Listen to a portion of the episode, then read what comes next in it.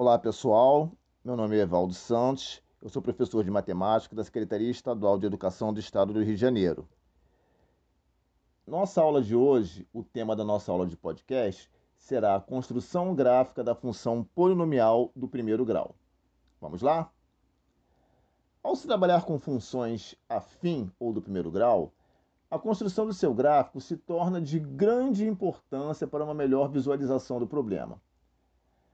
Para construir um gráfico, precisamos de um plano cartesiano.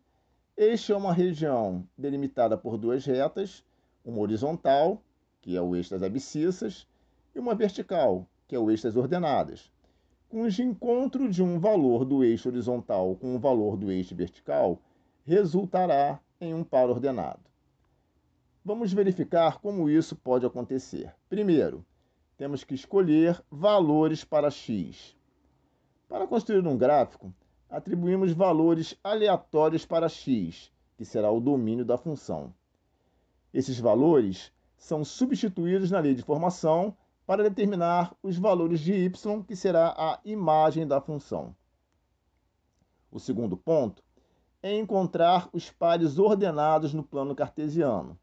Lançando cada um, pares ordenados no plano cartesiano, encontramos alguns pontos.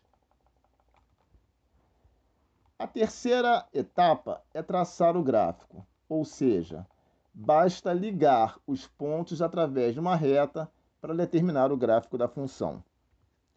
Bom, pessoal, essa foi mais uma aula. Espero que vocês tenham entendido e gostado. E até a próxima aula do nosso podcast, então.